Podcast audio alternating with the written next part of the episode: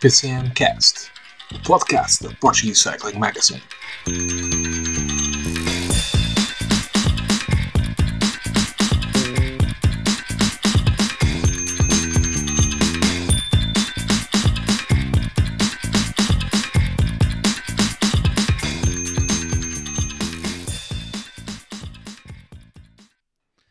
Todos, sejam bem-vindos a mais um episódio do PCMcast, o podcast da Portuguese Cycling Magazine. 14 episódio da nossa, desta nossa segunda temporada. Vamos já bem lançados, não tão bem lançados como o Tadej Pogacar para a sua vitória na Strada Bianchi ou, ou como a, a Jumbo Visma na primeira etapa do Paris-Nice, mas vamos num bom ritmo. Uh, hoje a minha dupla de comentadores é Paula Ferreira Lobo e Nuno Martins Neves. Deixem-me só dizer que eu no fim de semana estava a conversar com, com o meu irmão e ele dizia-me: Porquê que tu tratas os outros? É, é o Eduardo ou é o, ou é o Nuno? E depois vem a, a, a, Paula, a Paula e tem que ser Paula Ferreira Lobo e o Nuno, Nuno Martins Neves. Eu tive que lhe explicar. É que eles são jornalistas a sério, por isso eu tenho que, que os tratar pelo nome que eles têm lá na, na carteira de jornalista. Isto não é uma coisa à sorte. Tem que ser uma coisa muito bem feita, até porque eles estão aqui a peso de ouro. Aliás, eu fui a, a Portuguese Cycling Magazine estava completamente doida quando, quando decidiu trazê-los. Eu fui contra, mas fui voto vencido. Por isso. E eles estão aqui a levar todo o nosso orçamento, que é aproximadamente 2 uh, cêntimos. Uh, por isso, Cumprimentar primeiro o Nuno. Nuno, muito bem-vindo. Muito obrigado, David. É, é só para dizer que o meu peso é em rublos, o que neste momento já não vale muito. por, isso, por, isso, por, isso é que está, por isso é que está tão desvalorizado. Exatamente, exatamente. Olá, Paula, seja bem-vinda também. Olá. Bom já dizer que não foste nada cavalheiro agora, da coisa do primeiro das senhoras, mas eu vou deixar passar. Não, eu só vi porque aqui na nossa. na app onde estamos a gravar, tu tinhas o microfone silenciado e o Nuno não tinha, por isso foi fui primeiro com ele, só para uma questão prática. Gosto que te tenha justificado, David, muito bem. Vamos lá então para esta falar desta semana que, que passou, que não teve tantas corridas como tem vindo a ser hábito. Uh, houve aí semanas em que houveram quatro corridas no, no mesmo dia. Hoje não foi, esta semana não foi tanto assim, mas tivemos uh, falando um bocadinho daquelas corridas que não vamos abordar tanto, mas tivemos logo na segunda-feira o troféu Laigueglia em Itália, onde vimos a primeira grande exibição coletiva deste, desta semana, que foi uma tripla da UAE Emirates com Polanco, Ayuso e Alessandro Covi. Uh, nessa, nessa corrida italiana, uh, com um final até curioso, porque na frente iam Ayuso e Covi com Lorenzo Rota da, da Intermarché e a entrada do último quilómetro, Rod Carlos Rodrigues da Ineos e Ian Polanco estão a encostar ao grupo. Carlos Rodrigues uh, cola-se aos outros três, o Polanco vendo aquilo dispara e vai, e vai ganhar uh, a corrida isolada. Foi engraçado. Depois, no dia de carnaval, tivemos a Le Sama, uh, a versão quer do lado masculino, quer do lado feminino. Uh, do lado masculino tivemos vitória para Mateo Trentin, Uh, outra vitória para, para a Huawei Emirates, como temos dito, em muito, em muito, bom, em muito bom ritmo. A equipa, a equipa de onde estão, entre outros, Pogacar e também João Almeida. E do lado feminino foi vitória para Emma Nosgard da Movistar. Uh, e depois, sim, uh, as grandes corridas vieram no, no fim de semana. Tivemos também do lado feminino a Easy Toys. Uh, não me vou. Uh, Easy Toys Tour, não vou arriscar aqui a dizer os outros nomes do meio, porque honestamente não sou assim tão, tão bom no meu neerlandês, por isso vou-me ficar por aqui. Que também vai ser tema de conversa lá para o final, mas de apontar que uh, venceu a Ellen Van Dyke a classificação geral, mas foi tema de conversa por, uh, por outras razões. Mas vamos começar por uh, sábado, que teve a Strada Bianchi, com, quer com a versão masculina, quer com a versão feminina. E começando pelas senhoras, aqui primeiras senhoras, até por uma, por uma ordem cronológica, foi a primeira corrida. Paula, se no lado masculino tivemos uma corrida decidida bem de longe, eu acho que do lado das senhoras talvez uma da, da Strada Bianchi, uh, quer do lado masculino, quer do lado feminino, que eu me lembro de ver que foi decidida mais próxima da meta. Foi ali uma, uma luta entre Annemiek van Vleuten e, e Lotte Kopecky uh, por aquelas ruelas de Siena, parecia quase uma, uma, uma aquelas fases finais das corridas de, de MotoGP onde eles curva a curva vão trocando de, de posição de quem vai na frente e foi mesmo na última curva que Lotte Kopecky tomou a liderança perante a Annemiek van Vleuten. Aliás, ela referiu bem isso na, na entrevista quando na entrevista final quando lhe perguntaram se, se ela tinha noção de como tinha que abordar aquele final, porque notou-se que uh, ela foi mesmo para a última curva para tomar a frente. Ela disse que, que sim, que tinham andado a reconhecer o percurso e que ela sabia que no final uh, tinha, que, tinha que estar ali na frente naquele momento. E uh, tantas exibições uh, boas de equipas que nós vimos do lado masculino.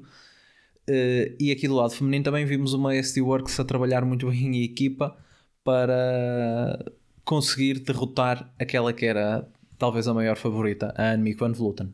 Sim, David, sem, sem, dúvida. Foi uma grande vitória da, da Lotte Kopeck, ela que, que o ano passado estava na Live, foi reforço desta época uh, da ST Works, assinou, salvo erro, até 2024.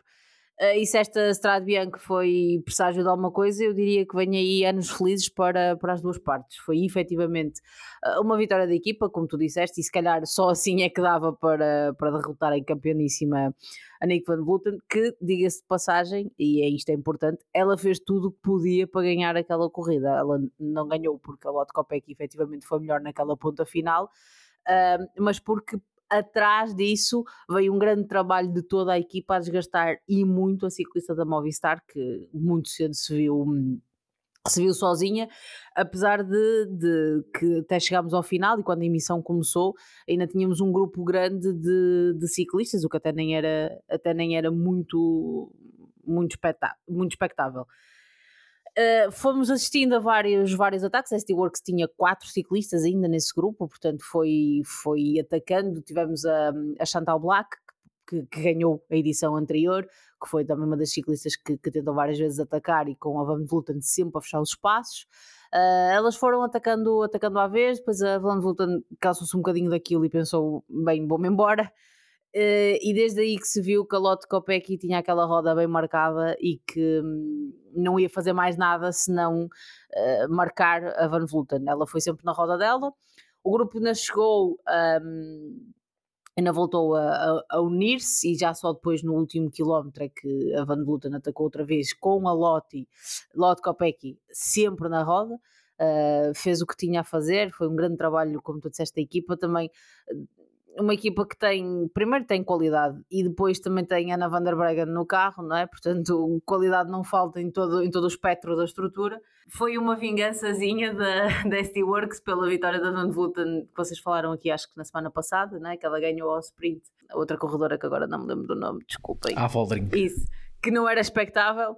Uh, e desta vez a ST Works não brincou e colocou, colocou ali uma, uma ciclista que tem uma, uma ponta final excelente. Uh, e para além de que uh, a Van Vleuten já estava muito mais desgastada do que, do que a Lotte, porque a Lotte foi literalmente sempre na roda, uh, mesmo quando a Van Vleuten atacou e elas ganharam ali algum, algum espaço. claramente que a Kopecky tinha ordens do carro para não trabalhar, então fez o que tinha a fazer, toda a gente fez o que tinha a fazer, mas é uma vitória merecidíssima da, da campeã belga, que depois eles disseram na transmissão e efetivamente foi a primeira belga a sequer ficar um, no pódio da, da prova da Strade Bianche, portanto, uh, e logo sendo, sendo a vencedora, portanto, portanto também fica essa nota, assim como o terceiro lugar da ciclista da África do Sul, da Ashley Molman, acho que é assim que se diz, um, que, fez, que fechou o pódio, um, atrás da, da Van Vleuten, ou seja, dois, duas corredoras da ST Works no pódio, que também é excelente para, para a equipa. Depois, ainda no top 10, ainda tivemos a tua amiga, não é? Da vida, Cecil, que fez quinto. Um, tivemos, pensei logo em ti quando vi. Uh, sempre que a Cecília aparece nas imagens, eu lembro-me logo de ti. Uh, e depois também tivemos, por exemplo, um sétimo, a Marianne Voss, campeoníssima Marianne Voss, acho que ainda fechou o sétimo também. Então, tivemos ali um top 10 interessante, uma luta interessante, mas de facto, aquele último quilómetro uh, entre a Van Vleuten e a Lotto Kopecky vale a pena rever uh, aquela luta mano a mano para quem, para quem achou, como muita gente, que a Strade Bianchi no masculino foi um bocadinho anticlimática porque a 50 km da meta já sabíamos quem é ia ganhar Uh, esta não, nós nem a 50 metros da, da meta sabíamos quem é ia ganhar, portanto fica aqui o convite para reverem pelo menos esse último quilómetro. Obrigado também por teres lembrado de mim uh, durante, durante a corrida. Eu, eu, sou fã de praticamente, praticamente todas. Aliás, quer a que ficou em quarto, a, a, a Casia Neviadoma, quer a, a Cecil, sou, sou fã das duas. Elas são tipo. Ali, elas estão ali na, na linha de sucessão a, a antigamente a Van Vleuten e Van, e a Van der Breggen. Agora a Van der Breggen saiu, ah, elas estão ali um bocadinho na, na linha de, de sucessão. A Nevia Doma, que por acaso é. Ah, lá está, nós sempre com a revista Cor-de-Rosa, não sei se sabes, ela é, ela é esposa do Taylor Finney. Não sabia. Mas, mas fico aqui ressalvado que desta vez quem trouxe a revista Cor-de-Rosa para este podcast foste tu e não fui eu. Pronto. Fui, fui eu, sim senhor. Ela, ela e, o, e o Taylor Finney, ex-ciclista americano, são. Uh, não sei se são já casados ou namorados. Uh, do top 10 eu destaco, destaco também o que, a exibição da, da Shirin Van Roy, ela que uh, vem de uma bela época da cyclocross onde foi campeã europeia e vice-campeã mundial já tinha feito top 5 na Omloop van het Hangland, eh, top 10 na, na Lessamin e mais outro top 10 na, nesta que foi a primeira corrida do, do World Tour feminino. Uh, apenas aos 20 anos, uh, está, está a começar uh, uma época de 2022 muito bem, a corredora, a corredora da Trek. Vamos ver qual é o futuro que nos reserva para mais uma, uma neerlandesa entrar nestas, uma, é? nestas contas. Mas por acaso um, um top 10 até estranhamente com poucas, apenas 3, o que nem é assim tanto para, para o que nós estamos habituados, se formos, se formos ver dessa forma. Sim, se largamos ao top 20 já tem mais. Sim, também tiveste uma boa exibição da Elise a campeã italiana, isso. Não, a campeã italiana, o último. A Longa Borghini. Isso. Uh, também ela fecha, também fecha o top 10, também, também se exibiu bem. Depois estava com algumas dificuldades, aliás, ali uma parte em que ela e mesmo a Marianne Voss também descola um bocadinho, depois ainda reentram, mas só depois há aquele último quilómetro infernal. Uh, que a Van Vulten foi por lá acima com a Copa aqui na, na, na roda e não deram, não deram hipótese. Nuno, mais lá à frente vamos voltar a falar de ciclismo feminino por outras, por outras razões. Uh, Cansacio, estou está... de calas com isso. Ele, ele está eu, acho, eu, acho que é, eu acho que é um eu acho que é um tema verdadeiramente espetacular. Eu não sei porque é que não começamos pelas notícias, porque não, não, não, assim não, deixa estar, deixa estar, deixa não, não, isto é, são, Mas, são, Nuno, os preliminares, vamos... são os preliminares. vamos agora passar para o lado o lado masculino, onde já levantamos o, o véu, só quem, só quem uh, esteve isolado uh, é que isolado e sem, sem acesso à internet é que não sabe o que aconteceu porque foi um espetáculo de, de Tadej Pogacar uma das melhores vitórias em clássicas dos, dos últimos tempos podemos dizer ou das mais das mais imponentes uh, das que impôs mais respeito porque o, ciclista da Y Emirates, uh, bicampeão do Tour, a 50 km da meta disse: Amigos, uh, vou embora porque há uma corrida para ganhar. E foi isso mesmo que ele fez. Uh, no setor do Monte Santa Maria, foi-se embora e só o viram na meta. Uh, ele até chegou a ter durante grande parte do, do, da corrida mais de um minuto de vantagem, depois uh, uh, foi afrouxando o ritmo e terminou com 37 segundos para Alejandro Valverde, que foi segundo, e 46 para Caspar Asgreen, que foi terceiro.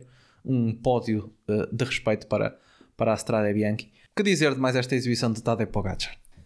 Não há os adjetivos já começam a ser muito poucos para, para descrever o que é que, o, o que, é que este jovem, jovem faz, porque de facto eh, não era, não era o favorito à, à vitória, penso que muito dificilmente alguém colocaria eh, talvez no top 3, apesar da, da, boa forma que já demonstrou na, no tour do Huawei.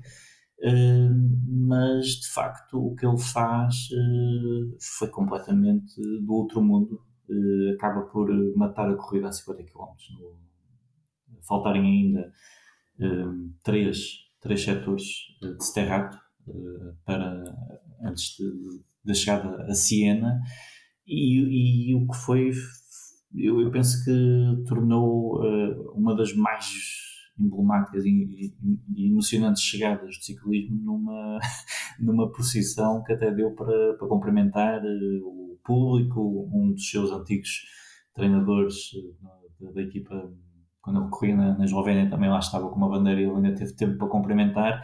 E, e, e esvaziou completamente o que até então estava a ser uma, uma, uma estrada Bianca muito interessante Obviamente que do, de, do lado do Pogacar hum, é, foi uma grande vitória e vai ficar uh, na história e é uma daquelas vitórias que faz lembrar eh, as corridas nos anos 80, anos 90 em que havia ataques assim tão longe, mas para a corrida em si tornou-se um contrarrelógio de 50 km, talvez o maior que vamos ter neste, nesta, nesta temporada atrás uh, esteve alguma, alguma emoção. Eu, eu realço, eu gostei muito da, da exibição do, do, do, ciclista fetiche do, do Nuno, eu já não sei se é do Nuno, se é do Eduardo, o Carlos Rodrigues, uh, da Ineos, uh, que foi dos poucos quando o Pogacar arranca, ainda consegue incitar ali uma espécie de perseguição, até que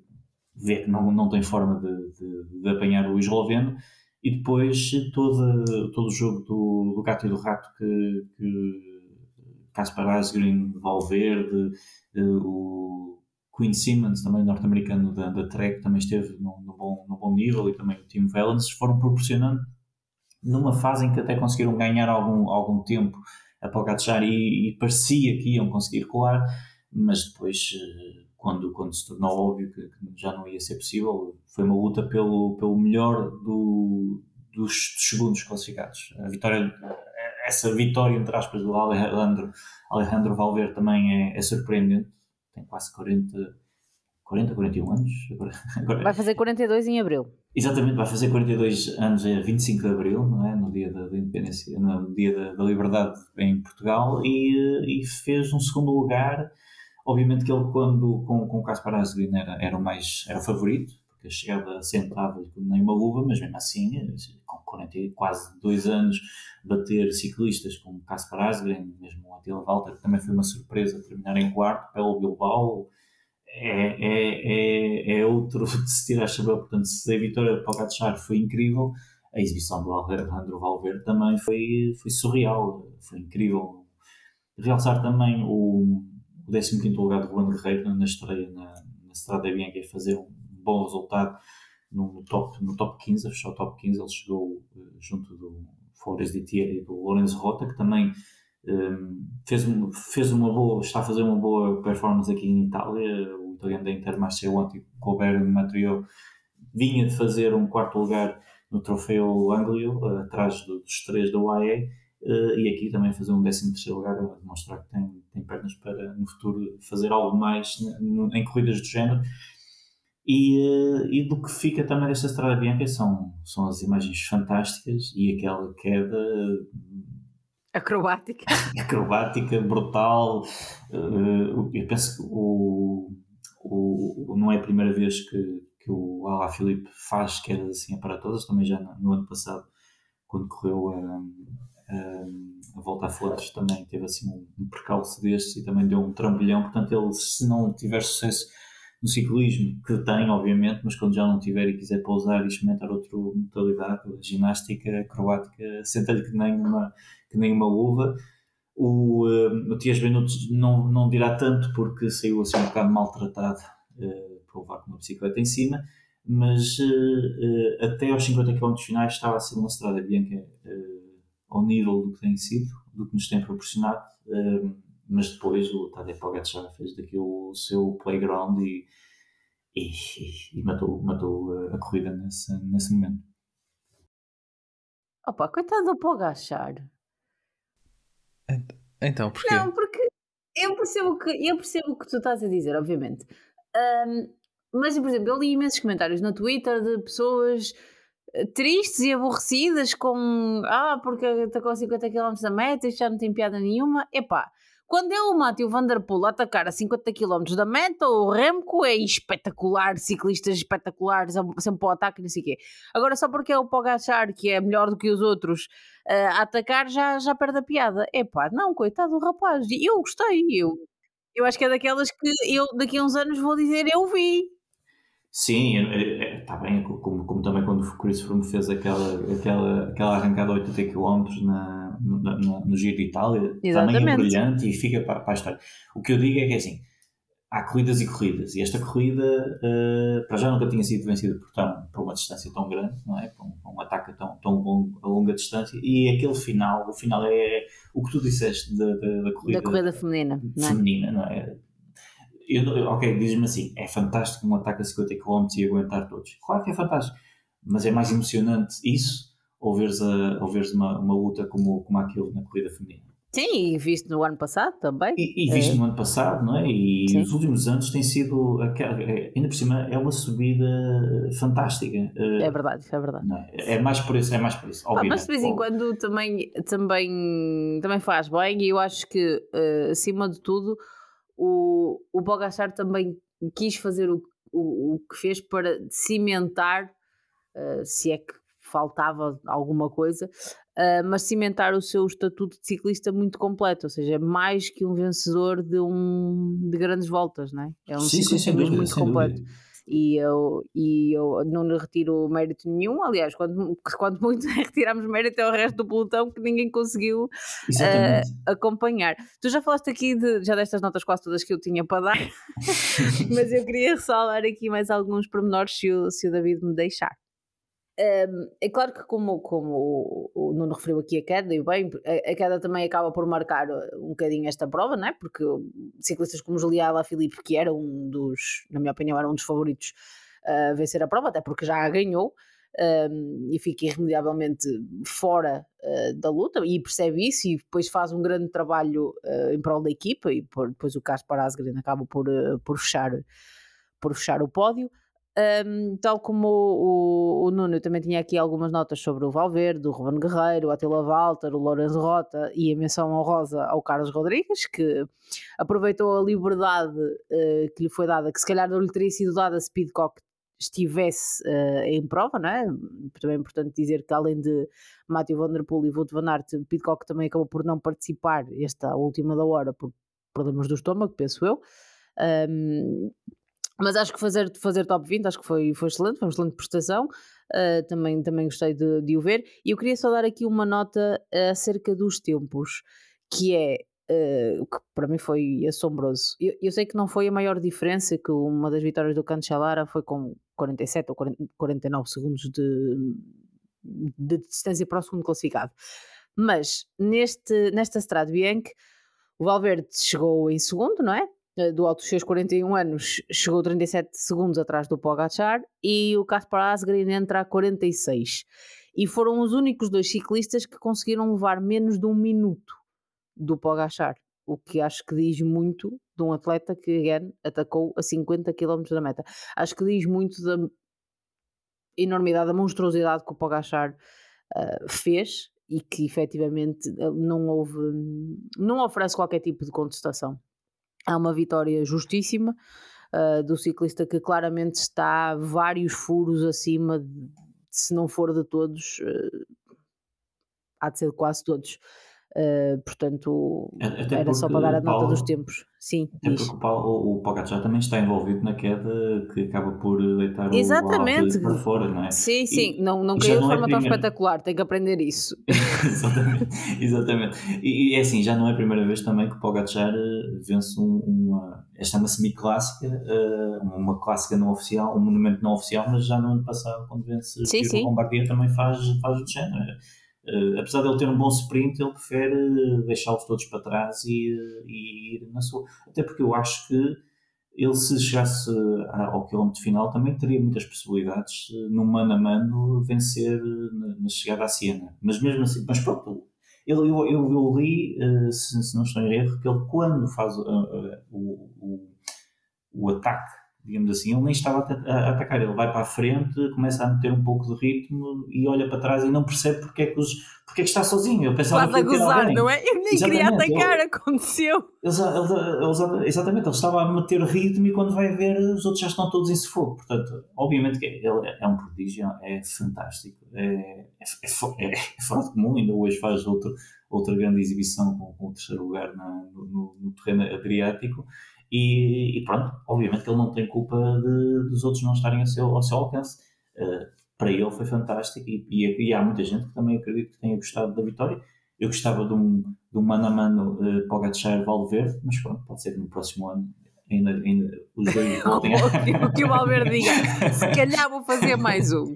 Porque ele pensa, opá, eu nasci, eu, não, ele chega ao fim e pensa, eu só perdi para o Pogachar, mas toda a gente perde para o Pogachar, portanto eu Exatamente, perder para o Pogachar não é escândalo nenhum, não é? Até porque eu tenho 41 e o miúdo que chegou atrás de mim tem menos de 30 e já para não falar dos, das outras crianças que andam lá para trás e também ninguém chegou, ninguém chegou antes de mim, portanto fechado o tema Pogacar, o, como alguém escreveu aqui, um menino que não sabe brincar, mas ele também não está lá para brincar, está para, está para correr a sério. E corre? Uh, e corre, e corre. Uh, quem, não, uh, quem não sabe brincar também parece que são que é o outro amigo de, de Pogacar, o, o Roglic, porque. O Gino Meder que o diga. Sim, entre outros. A Jumbo, a Jumbo a Jumbismo olhou para o que se passou em Itália e ele, ah é, tu estás, você, vocês já estão aí a cantar que, que o nosso amigo Pogacar era o maior, então vamos lá ver, primeira etapa do Paris-Nice, tripla da Jumbo Visma. Uh, Paula, isto foi, estava toda a gente a, a ver, a ver os navios passar e, e, e, não repararam que, que a Jumbo ia fazer aquilo que fez no, na etapa do domingo foi falta de força, foi falta de atenção, foi as duas misturadas. Estava ali já toda a gente a, a pensar que o dia estava safo e estavam-se a preparar para, e estavam a pensar que isto vai ser pós-sprinters, nós não temos que nos preocupar. Uh, o que é que foi? Porque eu, honestamente, acho que a partir do momento em que tu vês que o Roglic, uh, que a Jumbo está a acelerar e principalmente que o Roglic está mesmo ali na frente e que vem uma subida a seguir, uh, alguém tem que, no mínimo, desconfiar e, e colocar-se ali na, no, no local certo, porque quando chegamos à subida onde a, a Jumbo fez o, fez o que fez na primeira etapa do, do Paris-Nice, quem estava na roda da, dos corredores da Jumbo eram gregários de outras equipas. Os, os líderes uh, meio que subestimaram o que, estava, o que estava a acontecer, na minha opinião, e nós vimos o, o Laporte a acelerar na frente e a levar toda toda a gente embora uh, e uh, os líderes iam lá ao fundo a, a tentar responder. Uh, o Steve Arena chegou um bocadinho à roda, mas depois ficou para trás. não, deram, não deram hipótese, mas acho que também houve quem tenha ficado a dormir na parada. Ah, completamente, completamente a dormir na parada, como dizem os nossos, os nossos amigos brasileiros. Uh, e o pior, eu não ouvi as entrevistas uh, que vão sendo transmitidas durante a emissão não, não as ouvi todas, porque eu vou vendo as provas enquanto estou a fazer outras coisas, uh, nomeadamente trabalhar, parecendo que não, também trabalho. Uh, então às vezes não, não tenho a oportunidade de estar com som. Mas uh, eu recordo do Gonçalo, a determinada altura, disse que alguém uh, tinha dito que ah, estas etapas não têm necessariamente de acabar ao sprint, portanto. se disseram isso numa entrevista, e, então ainda mais redobrada a atenção tinha que estar, não é? Agora, eu concordo com aquilo que tu disseste, não é? Ficaram todos, estavam todos relaxados que isto vai ser para as equipas dos sprinters, deixar os sprints, nós vamos aqui tranquilos para não nos metermos nas confusões. E foram todos completamente apanhados na curva pela, pela Jumbo Visma, mas eu tenho que dizer que eu adorei. Obrigado, Jumbo Visma, porque, uh, ao contrário, se calhar, da maioria das pessoas eh, eu sou uma fã de, de contrarrelógios de equipas, que é uma coisa que é um tipo de prova que não se vê muito. Portanto, ali os jumbinhos decidiram dar-me dar aqui uma alegria pessoal e fizeram ali um, um contrarrelógio por equipas uh, durante os quilómetrozinhos, ali os três um, amigos. E eu, eu adorei ver, achei que foi genial. Uh, acho que isto também dá boas indicações para aquilo que pode ser o Tour, de que claramente claramente a Jumbo não vai ficar à espera hum, à espera de ninguém, porque se sabe que, que se quer ganhar tem que, tem que andar. Uh, portanto, estou super feliz e deixa-me dar-te aqui uma nota. Acho que foi um, importantíssimo aquilo que fizeram, que foi dar a vitória ao Christophe Laporte, né? que acabado de chegar à Jumbo e Primoz Roglic e Wout van Aert, se calhar dois dos melhores ciclistas do mundo na atualidade, oferecem-lhe de bandeja, de bandeja salvo seja, não é? Porque ele também contribuiu, obviamente, mas oferecem de bandeja assim uma, uma vitória no World Tour um gregário, uh, o Laporte vai a seguir, ponham-no onde quiserem, mas ele vai comer asfalto pela equipa, ele só não, só não vai dar aquilo que ele não tiver, porque garantidamente, obviamente que ele já ia fazer o seu trabalho, mas depois deste espírito de equipa, Uh, acho que não, não vai haver grandes dúvidas e que o Laporte, se tiver que bater em alguém, ele vai bater em alguém pela equipa. Acho que foi um, em termos de como ganhar uma equipa, foi uma masterclass também da Jumbo nessa perspectiva. Esperemos que o Laporte não precise bater em ninguém, até porque provavelmente seria, seria, seria desclassificado. Uh, mas ele que já, já na semana passada tinha ficado ali à portinha de, de vencer, uh, foi, apanha, foi apanhado uh, uh, 100, 200 metros na, na Curva Bruxelas, como comentámos na, na semana passada ele, é um, ele era um dos três daqueles que resistiu mesmo até à última para ser ultrapassado pelos, pelos sprinters. Uh, sete dias envolvidos conseguiu exatamente ter, ter a, sua, a sua vitória e esta, esta vitória a três destes, destes Jumbo Visma. E uh, eu, eu gostei de um comentário que vi na, na, nas redes sociais que dizia. Uh, e eles nos capacetes ainda dizem que é lazer. Se fosse para ser desporto a sério, uh, gostava de ver como é que era. Porque a marca de capacetes deles é, é laser. Uh, não sei como é, que se, como é que se diz, se diz laser, se diz lazer, mas pronto. Mas está escrito lazer em português, não sei como é, como é que é a pronúncia. Mas não foi, não foi a lazer que eles foram e um, tiveram essa, essa grande vitória. Mas, Nuno, não sei se queres acrescentar aqui alguma coisa a este, a este trio da, da Jumbo, uh, mas as, as incidências em terras, em terras francesas continuaram e a segunda etapa, apesar de já ter um desfecho mais uh, previsível, como a, como a chegada ao sprint novamente, uh, foi marcada por muita gente a perder, a perder tempo, com cortes, também algumas quedas inclusive João Almeida, que ficou para trás, eh, perdeu mais de, mais de um minuto, já tinha perdido tempo para, para Roglic, como praticamente todos ontem. Uh, por isso, a primeir, esta primeira oportunidade de João Almeida ao comando da Huawei Emirates, a meias com, com o Brandon McNulty, uh, não está a ser muito, muito feliz está a ser um plano furado ao, à nossa, ao, nosso, ao nosso João Almeida. Sim, ele já ontem, nessa, nessa, nesse act trick da, da Jumbo, já tinha, já tinha ficado para trás, aliás, como todos, apenas o, o, o Pierre Latour conseguiu perder menos alguns segundos que, que o resto do, do pelotão, apenas 3 segundos em relação ao, ao, resto do pelotão, mas ele já, já tinha perdido 22 segundos para, para, para os três da Jumbo uh, apanhado mal colocado como, como quase todos os, os, restantes líderes, Yates, Quintana um, e os restantes, um, Vlasov também. Uh, e hoje uh, volta, volta a ficar mal numa, numa decisão que, que, surge a mais de quase 50 km da meta, uma, uma extensão bastante grande da corrida, do, do percurso, que, que ia ficar muito exposto ao vento, sem, sem grande proteção de, de, de, de árvores, e uh, é isso que deixa-me um pouco, um pouco intrigado, porque não era algo que, que não se soubesse que, que, iria acontecer, até porque, segundo o que eu estive a ver também, logo no início da etapa 2, já houve ali uns abanicos e houve alguns ciclistas que já sentiram que se calhar iria ser um dia montanha russa uh, e estranho um pouco esta, esta desatenção da Huawei que estava, está a fazer uma, um início perdão, um início, um início de temporada fantástico com, com vitórias eh, múltiplas de vários ciclistas com hat-tricks também em Itália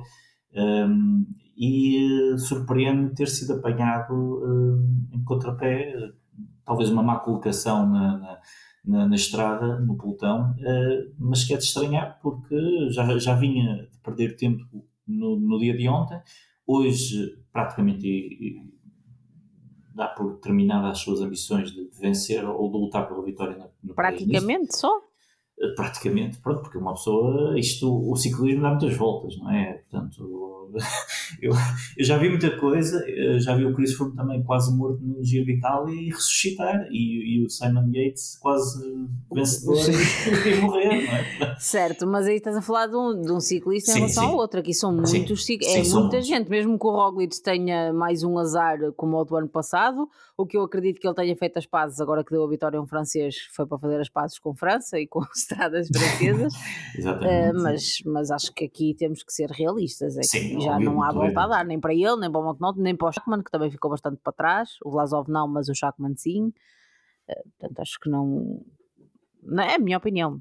Sim, não, é, obviamente, obviamente que eu não vou dar aqui por eh, definitivo, mas perder 1 minuto e 40 hoje, mais os 22 que vinha de ontem, já estar a 2 minutos e meio, é muito tempo para, para se recuperar e não há assim tanto não há muito onde, onde João possa ir buscar. O contra-relógio é, não é assim tão grande para recuperar tempo, ainda por cima, tendo Roglic em prova, a não ser que o, que, que o fantasma de França o volte para assombrar, não parece que ele vá perder, ou ele ou o Wout van Aert. Portanto, é muito difícil uh, sequer aspirar uh, a, um, a um top 3, na melhor das hipóteses, muito dificilmente. Portanto, é uma má estreia do, do João assumindo aqui uma co-liderança a meias uh, com, com o Brandon, Brandon McNulty, que também não, não sai bem, não sai bem na, na fotografia no dia 2, o único ciclista do AUE que acaba por, por se escapar, escapar com vida é o colombiano, o sprinter colombiano, o Juan Sebastián Molan, que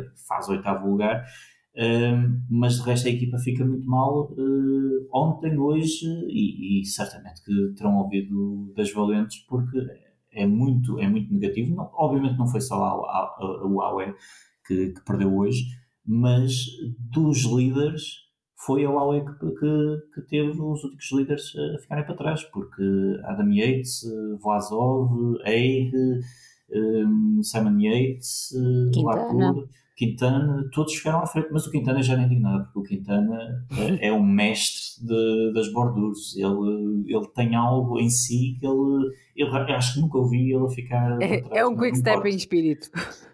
Só pode ser, só pode ser. Portanto, ele deve ter ali alguma coisa do, do espírito do, do lobo da quick step, porque ele consegue sempre estar no local certo. Lá está, experiência, muitos desprezam o Quintana, mas ele de facto é um ciclista fantástico e prova, eh, e nestas, e nestas etapas prova, prova uh, como ninguém. Um, quanto à etapa 2, dar só uh, a vénia a Fábio Jacobsen, uh, o que ele fez hoje, depois de um excelente lançamento do Christophe Laporte.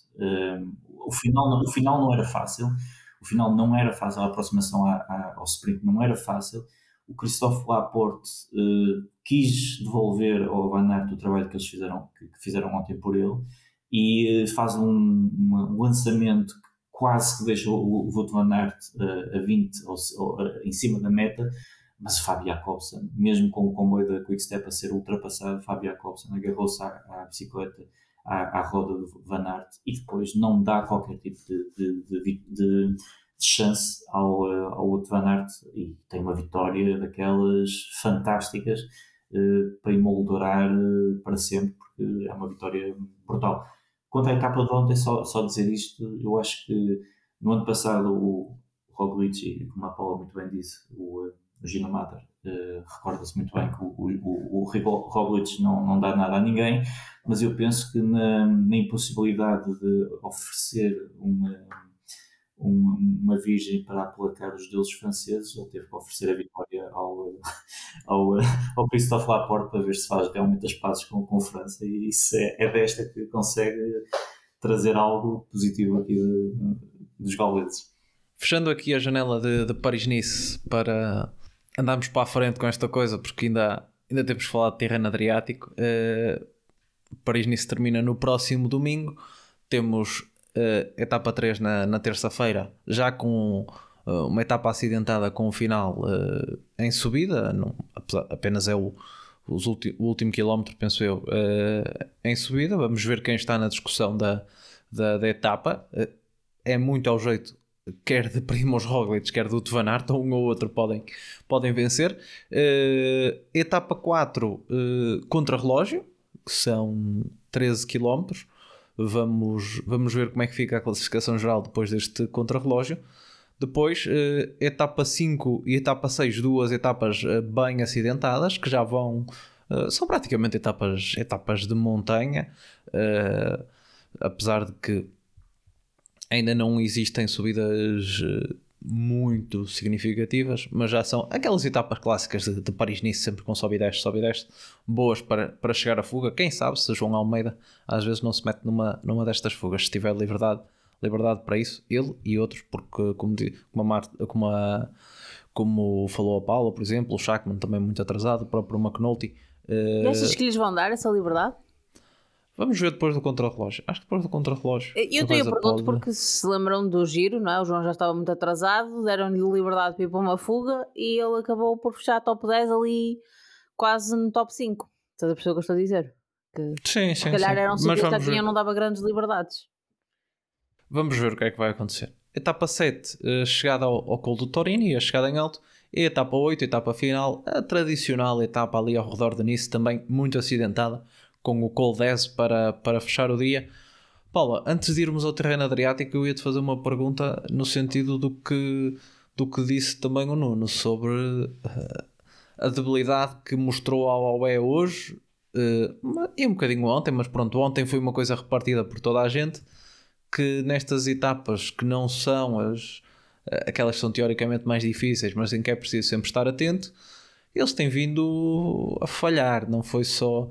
Nós vimos, por exemplo, quando foi lá o. Um, a, a, volta à Arábia Saudita, onde estava o, o Rui Costa, que eles também perderam a hipótese de discutir o primeiro lugar devido também a um, a um dia de vento e tudo mais.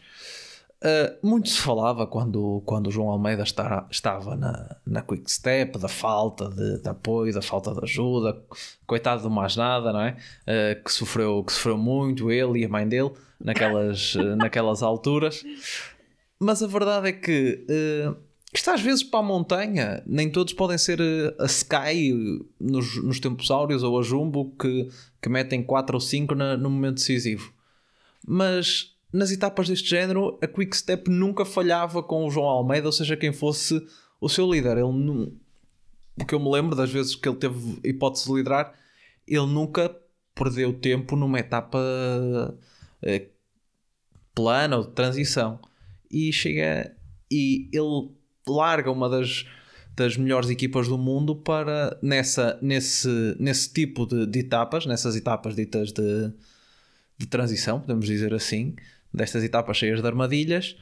E tanto se falava sempre da, da questão de, da falta de apoio e ele na minha opinião, e, e não digo isto hoje, já tinha uh, dito isto algumas vezes em uh, quer em conversa, quer a escrever com, com algumas pessoas que uh, toda a gente gostava de olhar para, para o grupo final da, da do, do, da, na subida final no, no giro e ver e, e, toda a gente se queixava que o João Almeida não tinha lá um colega de equipa. Mas quando mas, mas uh, nas outras etapas a equipa estava sempre com ele, nunca lhe falhou. E aqui a, a UAE na primeira hipótese uh, falhou eu, eu não sei se posso ver as coisas dessa forma porque eu não sei o que se passou, não é? Eu, pelo que eu percebi, o Brandon McNulty caiu. Uh, vi algumas pessoas no Twitter a dizer que o João também terá caído. Uh, portanto, não sei, tem alguma dificuldade em, em fazer essa análise. Agora, efetivamente, melhor do que a Quick Step para todas as etapas que não sejam de montanha, não há. Pronto. Uh, não ia para melhor, uh, fosse para que equipa fosse, na minha opinião, porque a Quick Step é mestre um, nestas, nestas, neste tipo de etapas, não é?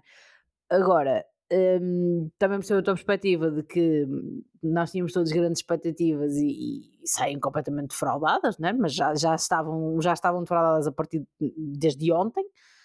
Um, mas como te disse, tenho, acho que preciso esperar para ver e particularmente numa prova em que ele seja líder um, incontestado acima de tudo.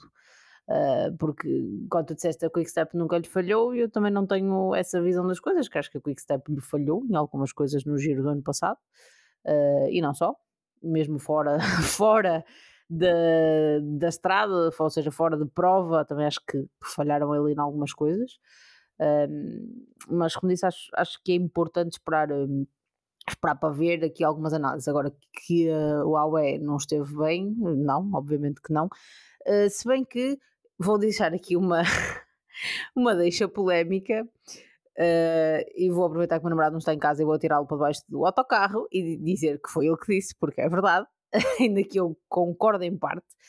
Uh, mas o meu namorado sempre estamos a ver ciclismo uh, e que está o João em prova, ele não sei se é, se é a pontaria dele de olhar para, para a televisão na hora certa, uh, mas ele apanha várias sempre que o João está mal colocado. Então, a, a, a percepção que o meu namorado tem do João Almeida é que é o excelente ciclista com uma péssima noção de, de posicionamento. Por uh, favor, tira, afasta o teu namorado da televisão quando for o giro, está bem? É, não, sim, não, já não está proibidíssimo, proibidíssimo de ver, de ver o giro. Ver no final das etapas um resumo só, não pode ver em direto, claramente, porque por acaso já aconteceu em várias provas, de, nomeadamente no giro, no ano passado, de o apanhar, de o apanhar mal, mal posicionado, como aliás, e ele também estava etapa, estava toda a gente, é verdade, estava toda a gente demasiado relaxada para quem ainda estava em prova, uh, mas a verdade é que se repararem, e há, até fizeram já não sei quem, mas sei que vi um vídeo no Twitter uh, que aparece mesmo com rodinhas e, por exemplo, o Yates, Simon e o Quintana não estavam assim tão mal colocados. Eles não tiveram, foi, foi reação, não perceberam o que estava a acontecer, mas eles não estavam assim tão mal colocados, eles não estavam tão distantes da, da frente da corrida. Já o João Almeida estava bastante para trás. Uh, pronto, acho que se calhar também é um aspecto em que ele, em que ele pode, pode melhorar até porque também é um ciclista muito jovem e às vezes acho que nos esquecemos também um bocadinho disto, que hum, eles também vão evoluindo, principalmente na leitura de corrida, à medida que, que, que vão, que vão crescendo. Agora, relativamente, especialmente e focando na etapa 2, uh, eh, tenho que perceber primeiro se não caiu, porque se caiu também dá aqui outra leitura às coisas, não é? Porque uma queda, uh, uma queda é sempre uma queda. Sim, até porque, é assim, ele chega, ele chega um pouco depois do Brandon McNulty, porque ele ainda aparece nas imagens a cortar a meta. Portanto, ele ainda perde ali uns 5, 6 segundos para, para o grupo que vinha, que chega à sua frente, onde vinha o Brandon McNulty. Portanto, é um bocado estranho, ele, ou, ou ele caiu, ou então não teve, não teve passou só ali alguma coisa para, para ele perder tempo para o grupo que vinha à frente. Portanto, se ele vinha inserido naquele grupo onde vinha o Brandon McNulty, não se percebe como é que ele na, no sprint para, para, para, a meta perde 4 ou 5 segundos. Algo, algo realmente que se passou de estranho nesta etapa, mas pronto, as informações também foram muito, muito escassas mesmo da, transmissão. Pronto, fechado, fechado este, este assunto, uh, vamos. O Tirreno Adriático, como ainda só houve o contrarrelógio, como já estamos com o programa um bocadinho alongado, para não irmos para, para duas horas, como tem sido costume. uh, resumindo, uh, primeira etapa contra relógio e ganhou o Gana. Uh, não, não há muito a dizer. Não dizer exatamente, bom resumo. Segundo, segundo lugar para Evan Powell, terceiro para, para Pogacar neste, neste contrarrelógio. Espera-se que sejam dois dos animadores na luta pela, pela classificação geral. Uh, também existem outros nomes, mas que, se formos ver, já perderam hoje muito tempo. Por exemplo, uh, Carapaz perdeu mais de 30 segundos para, para Pogacar e, e Evan Paul. Uh, de entre os outros da classificação geral, o melhor até foi, surpreendentemente, uh, Miguel Ángel Lopes. ele que fez o mesmo tempo do Togo Ganart e também do Benjamin Thomas. foi uma Desculpa, só sobre, sobre esses, para mim, quem mais perdeu e surpreendeu-me bastante foi o Jonas Vingegaard, que ele faz 27, faz pior que Angel Lopes, Carapaz, pior que Soler, pior que toda a gente, na realidade. um, foi um péssimo, péssimo contrarrelógio do Jonas Vingard do, da Jumbo Visma. Vamos então ver o que vai sair desse, desse terreno adriático, uh, só fazendo aqui uma. Também termina no domingo, eles anteciparam a corrida. Uh, antigamente começava, penso que só à quarta ou à terça, eles anteciparam para também terminar no domingo. Amanhã temos uma etapa algo acidentada, mas que pode terminar ao sprint, tal como na etapa 3. Etapa 4, já um final num, numa subida que é mais ou menos um clássico, este tipo de subidas no, uh, no terreno Adriático, porque é uma subida que não é assim de média dificuldade, que seria uma, uma terceira categoria, se fosse uma, uma, corrida, uma corrida por etapas numa, numa grande volta. Uh, são 4 são 4 km a, a 5,7% de média etapa 5 final em Fermo, que, também, que já tem aqui um final mais acidentado com um, um muro na, na, na, na, parte final, já é uma subida final mais, bem mais dura do que, do que na, na etapa anterior. Uh, etapa 6, que é a etapa, um, etapa rainha, com duas subidas ao, ao Monte Carpena, uh, que em princípio decidirá a classificação, a classificação geral porque Monte Carpena são apenas uh, 6 km com 9,5 de média, coisa fácil. Uh, uh, vamos ver aqui provavelmente a ser decidida a classificação geral e a última etapa, ao contrário do que uh, vem sendo o hábito nos últimos anos, não é um contrarrelógio, termina também em São Benedetto del Tronto, mas desta vez não é um contrarrelógio, é uma etapa, é uma etapa em linha, mas uh, basicamente tem algumas subidas no, no, no início, mas nada que assuste, porque os últimos dois terços são, são planos. Por isso, colegas, vamos passar às notícias uh, da semana. Uh, vou começar pela Paula. Força, Paula. Pronto, porque chegamos aqui a uma notícia que depois vai poder entroncar na outra que ele tanto quer comentar. uh, não, eu. A minha notícia desta semana, assim, muito rapidamente, eu não podia deixar de trazer isto, obviamente, que é a Zwift assinou um, um acordo de 4 anos para patrocinar a Paris-Roubaix feminina. Se bem se recordam, e para quem eventualmente não esteja a par, esta é uma prova recente no calendário feminino. Vamos apenas para a segunda edição. Era suposto ter começado em 2020, mas por causa da pandemia uh, não houve. Uh, depois. depois. Opá, não me façam rir no chat! Só para, para encontrar as pessoas, nós temos aqui, estamos a gravar, o programa tem um chat ao lado e as pessoas estão para aqui, as pessoas, nomeadamente o Nuno, uh, está aqui a tentar distrair-me com piadas fáceis. Voltando ao tema, primeira edição uh, o ano passado, agora, a partir de agora, as próximas quatro edições vão ter o patrocínio da Zwift, da, da aplicação, que também já patrocina, o, já vai patrocinar o Tour de França feminino e isto é importante porque demonstra um comprometimento da marca no médio prazo, e isto é muito importante para que haja uma, uma possibilidade de um investimento e de um desenvolvimento sustentado uh, do desporto. Uh, parece-me super importante. Chamou-me a atenção não só pela questão de que é ciclismo feminino e esta importância de trazer patrocinadores que já aqui discutimos várias vezes, mas também por contrastar muito com o que se passou noutra, numa prova feminina que decorreu no início da semana, que foi a Easy Toys, eu também não vou tentar dizer os outros nomes, tal como o David, um, ehm, que é uma prova de três etapas que é patrocinada por uma sex shop. Ora, uh, Ellen Van Dyke da Trek uh, venceu e os prémios tinham um, vários brinquedos sexuais, normal, de, de, quando o patrocinador é uma, uma sex shop. A própria ciclista brincou com isso no Twitter, pôs uma foto a dizer que até aceitava uh, explicações de como, de como mexer, uh, mexer naqueles, naqueles brinquedos todos. E o que se viu no Twitter, pelo menos eu o que eu vi, uh, foi uma grande onda de púdicos a criticar o prémio como se fosse um escândalo e não vi quase ninguém a criticar um ponto que me parece muito mais importante, que foi o facto do contrarrelógio dessa, dessa prova ter decorrido em estrada aberta. Pôr em perigo, claramente, a integridade física das corredoras. Quer dizer, andam os fromos e os vanartes desta vida a discutir se é, as bicicletas de contrarrelógio fazem sentido ou não fazem sentido. E, no entretanto, por causa dos treinos, e no entretanto, as ciclistas mulheres andam a correr em, em estrada aberta e ninguém diz nada. Eu recordo-me que quando foi uma prova no Luxemburgo, uh, do Tour do Luxemburgo, que aconteceu uma coisa semelhante numa etapa normal, um, foi um escândalo e bem.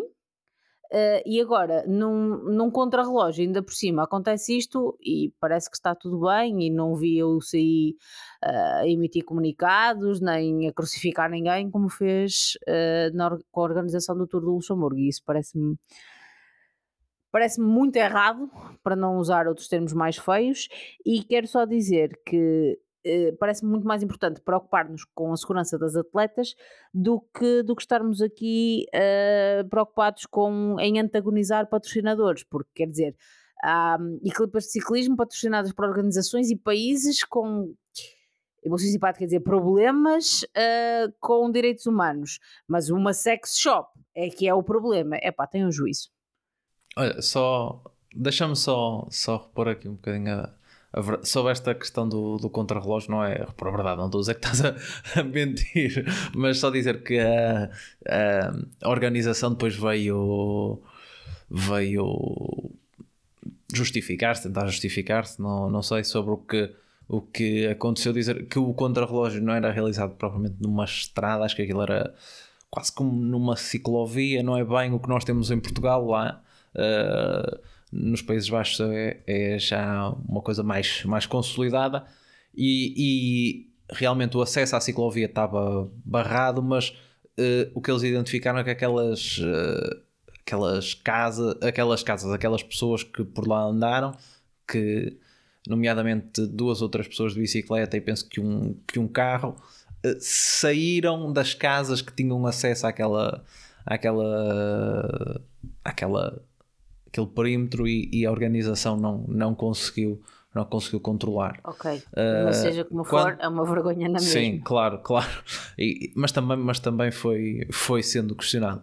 Quanto à questão dos, dos prémios, Nuno, eu pelo menos acho muito mais útil. eu não percebi essa. Não... É só para fazer a passagem de um comentador para o outro. Claro, eu claro, pelo claro. menos acho, acho estes prémios, por exemplo, é muito mais útil que aquela azeitona gigante que o Lutsenko recebeu por por ter vencido a clássica de Ryan. Sim, ou, ou o porco, ou o porco da Trobroleon, não é? Porque é, assim, não sei que tenhas um quintal, ou sejas o, o, eh, o, o uh, Pinot, tipo Pinot. Vai, exatamente, vai ser um bocado de dificuldade em onde é que vais meter um, um, eh, um porco, não é? É assim, obviamente que são. Eu acho que o ciclismo está cheio de, de prémios sui generis, mesmo. Mesmo uh, agora está-me a esquecer, é, não sei se é a Amstel Gold, Gold Race, que também oferece uma cerveja gigante sim, sim. Uh, ao vencedor. Portanto, o, um, o ciclismo está cheio destas, destes prémios sui generis. Obviamente que é assim, se o patrocinador é, é uma sex shop, obviamente que uma pessoa já estava a ver o que é que poderia vir daí, não é? Eu acho que não tem mal nenhum. Eu acho que a ciclista que o venceu encarou isso com, com naturalidade e com algum humor. Acho que todos devemos também encarar. Acho que todos os, os patrocinadores são bem-vindos ao ciclismo e, e, a Paula focou em um aspecto muito importante. Se nós não, se nós não questionamos uh, a proveniência de, algumas, de alguns apoios de equipas, algumas delas das principais equipas do ciclismo e que são e que têm proveniências muito altamente questionáveis em termos de direitos humanos e não só, porque raio que devemos estar a, a, a, criticar uma sex shop por ter premiado com um vibrador e um Ovioni a, a vencedora, não é? Acho, acho que era pior se oferecesse algo como se fosse uma esfregona, não é? Eu acho que acaba por ser. Acho que eles acabam por. trouxeram aqui um bocadinho de, de humor ao prémio. Espero que, que, que a ciclista também tenha recebido o prémio monetário, acredito que sim. Uh, eu acho que fica bem. É, o ciclismo já tem, já tem esta tradição de prémios tão curiosos, acho que não, não fica mal nenhum. É uma não questão.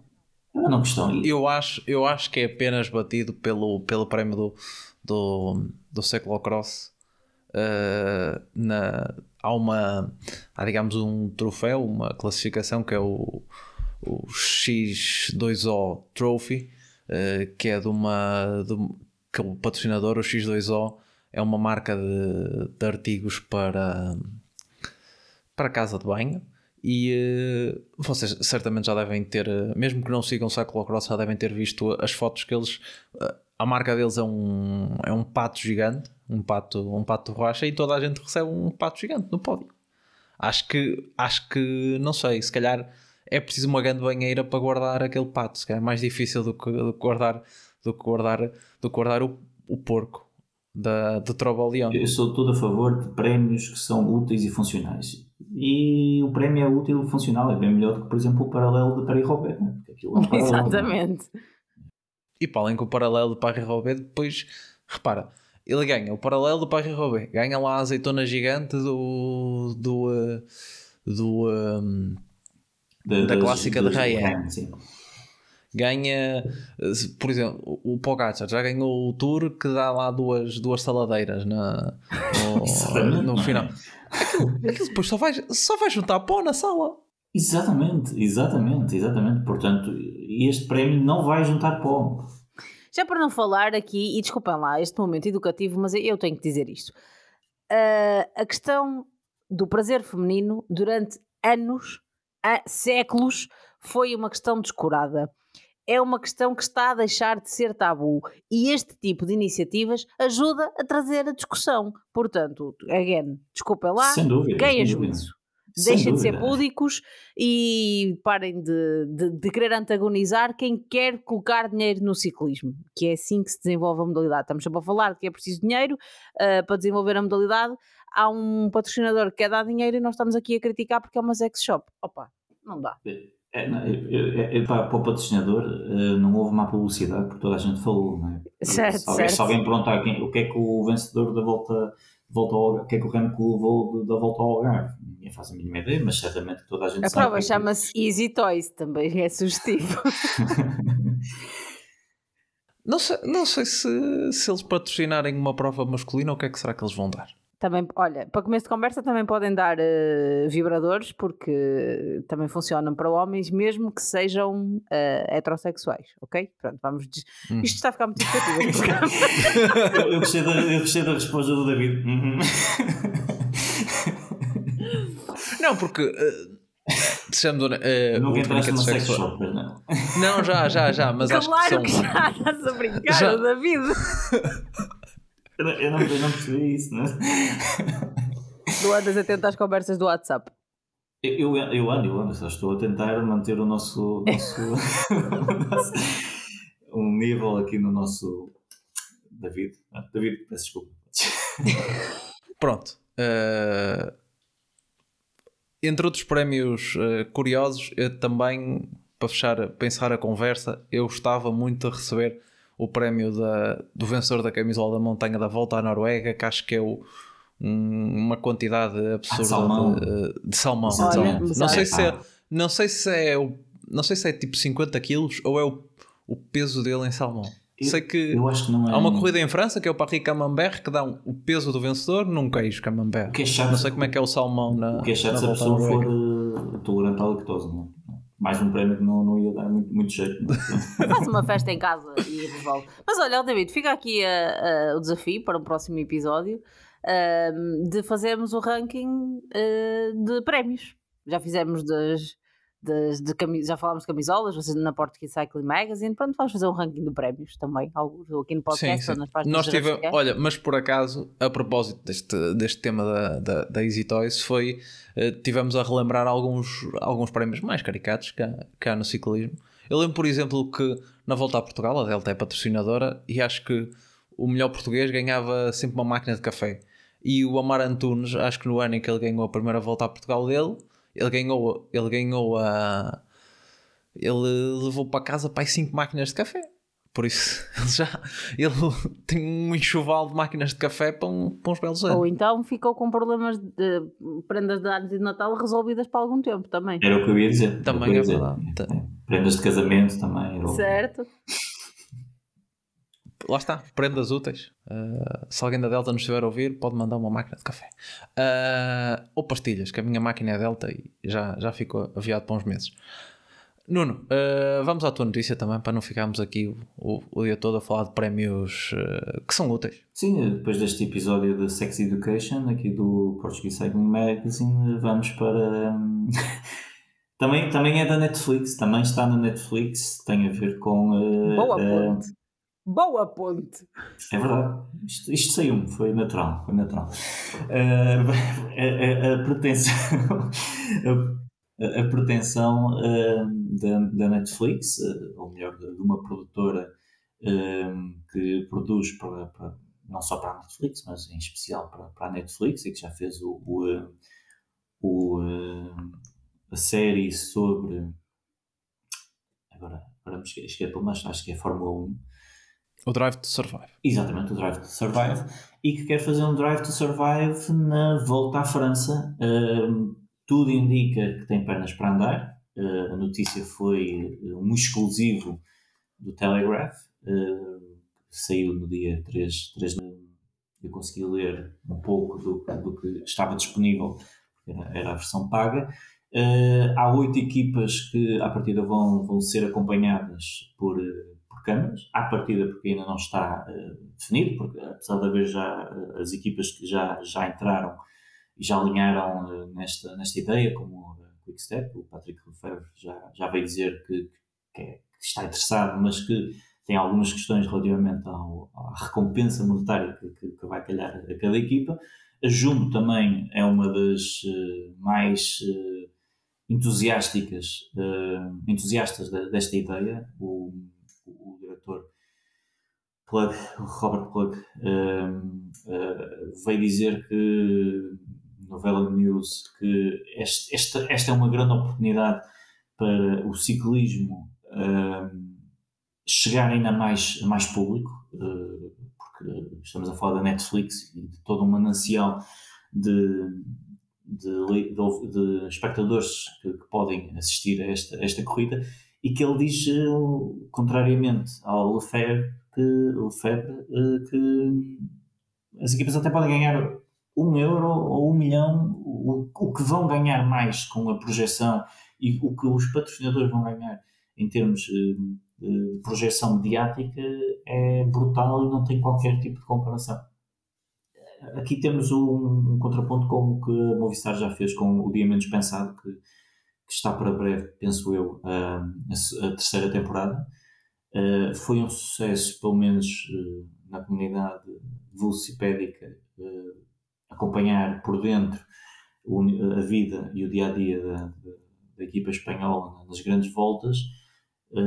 acredito que tenha causado ali um bocadinho de de maus fígados a alguns eh, ciclistas, a alguns diretores, mesmo dentro da própria equipa, mas eu acho que o que a Movistar ganhou com aquele, com aquele projeto eh, é semelhante ao que estas oito equipas poderão vir a ganhar com estes documentários que pretendem acompanhar o dia a dia da equipa na, na, na, na volta à França.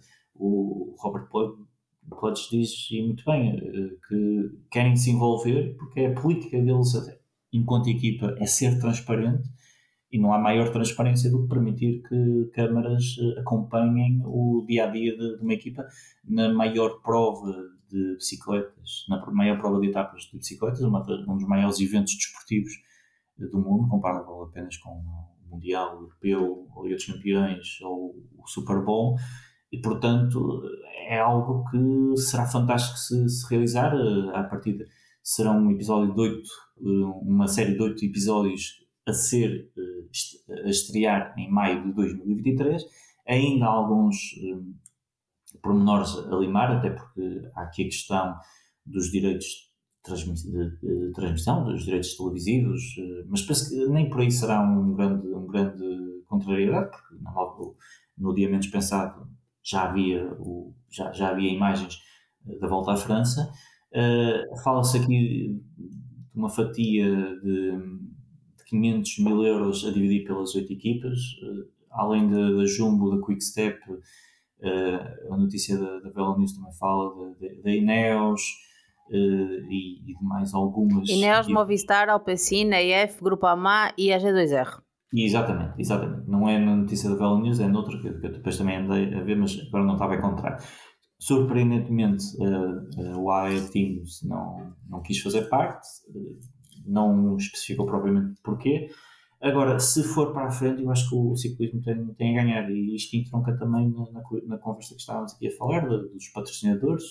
Isto é, é toda uma, uma, uma projeção que quem, quem se envolver vai ter que de outra forma não, não teria, porque uh, estamos a falar de equipas que à partida iriam andar sempre na, na boca do mundo porque seriam as, as favoritas a vencer e estariam, quer a nível geral, quer à geral, quer, quer as etapas, mas para outras, uma Alpacine ter um impacto, uma Alpacine Fênix ter uma projeção destas seria, seria incrível, portanto. E não é só, não, se me permites, depois também eu andei a ver outras notícias do que tu mandaste e encontrei uma que fazia um resumo importante e que trazia também uns números interessantes para compararmos com o documentário da Netflix sobre a Fórmula 1. E estava lá números que, que eu apontei e tirei só este excerto que diz uh, que fizeram essas medições, não é? Que depois de verem esse documentário, houve 73 milhões de pessoas que disseram ficar muito mais interessadas no desporto, neste caso na Fórmula 1, sendo que 77% destes novos fãs tinham entre 16 e 35 anos e 50% eram mulheres. Eu acho que estes são dados muito, muito relevantes, uh, até para, além dos patrocinadores e afins, até para a sustentabilidade do desporto em si, em termos de atração de novos talentos. Sim, porque eu, eu vejo, eu vejo, estas, eu vejo estas, estas séries, seja, isto, obviamente, para quem segue as corridas de ciclismo, vai ser muito engraçado, porque, obviamente, todos queremos ver como é que o que é que se passa dentro do, do caminhão, o que é que se passa dentro dos carros dos diretores, eh, toda a frustração e a glória dos ciclistas, mas para aquele, para aquele espectador que não segue ciclismo ou, ou, segue muito pouco, isto é outra coisa, não é? Isto, é, isto é um espetáculo, isto não é ciclismo. Isto, eu, eu vejo isto como os documentários e as séries existem agora também na, na Premier League, com o Manchester, Manchester City, o Liverpool, eh, o Atlético de Madrid. Isto dá toda uma visão do, da modalidade do desporto eh, que não é o desporto em si, não é o desporto puro, e duro. Ou seja, consegue chegar a outras pessoas que vão lá talvez por entretenimento, vão lá por outra. acabam por entrar no desporto, mas não pela, pela forma mais, mais, mais comum ou mais habitual. E até nisso acho que é, é muito importante, e esse é um aspecto muito, muito interessante que, que, que tu dizes. Eu, noutro, noutra notícia que também vi, eles falavam de, de, um, de, um, universo de, penso que 200 milhões de, de pessoas que, que, a Netflix movimenta. Obviamente que são nos, nos, filmes e nas séries que tem, mas é um universo que não é, não é despeciente e que o ciclismo, se pudesse chegar a, a 1 ou 2% desses 200 milhões, seria fantástico. Portanto, é um, um incremento da modalidade em termos, em termos de projeção até. Um, em termos de adeptos, brutal. Portanto, eu acho que até por aí, para, para as séries darem o outro lado do ciclismo e um lado mais, calhar, de entretenimento e, e não tanto desporto puro e duro, vai, vai, ser, vai ser interessante. Já tem mais motivos para não sair de casa e ficarem a ver Netflix, não é só. Uh, para além das provas de ciclismo, agora também mais, uh, mais Netflix. Vejam daqui a pouco, não, não sei. Uma pessoa não, não vai saber o que é, o que é luz do sol, porque tá, tá, tá eu acho que é, uma, que é uma excelente iniciativa. Se bem que o Drive to Survive, uh, o Drive to Survive foi na última época, principalmente, e mesmo em algumas. Uh, os adeptos mais puros da Fórmula 1 não gostaram de algumas coisas mais digamos que foram demasiado demasiado um, eh, como é que eu vou dizer? Algumas rivalidades exploradas demasiado, demasiado sensacionalistas. Por isso, uh, vamos, vamos fechar o programa, até porque ah, uh, está, fome, é? está, na nossa, está na nossa hora e há pessoas aqui que já, vão, que já vão morrendo de fome. Um abraço a todos que estiveram desse lado. Deixem também as vossas opiniões sobre se querem ver esta nova série da Netflix. Uh, qual o prémio mais inusitado que viram que viram no, no ciclismo internacional uh, e se preferem receber um porquinho do Trobolion ou aquelas saladeiras que eles dão noutras, noutras provas. Por exemplo, aquele prémio do giro. Aquilo para limpar, para limpar o pó, aquela coisa, Nossa Senhora. Mas é um ótimo pisa papéis. Aquilo pisa papéis e pisa outras coisas. acho, que aquilo, acho que aquilo pode tu podes cometer um homicídio com aquilo. Exatamente, exatamente. exatamente. um abraço a todos, uh, até para a semana, já sabem, sigam-nos nas redes sociais, Facebook, Instagram, Twitter. Uh, enviem um episódio por, por WhatsApp, por Telegram, aos vossos, aos vossos amigos, no TikTok também se der, não sei, por acaso não utilizo. Um abraço, até para a semana.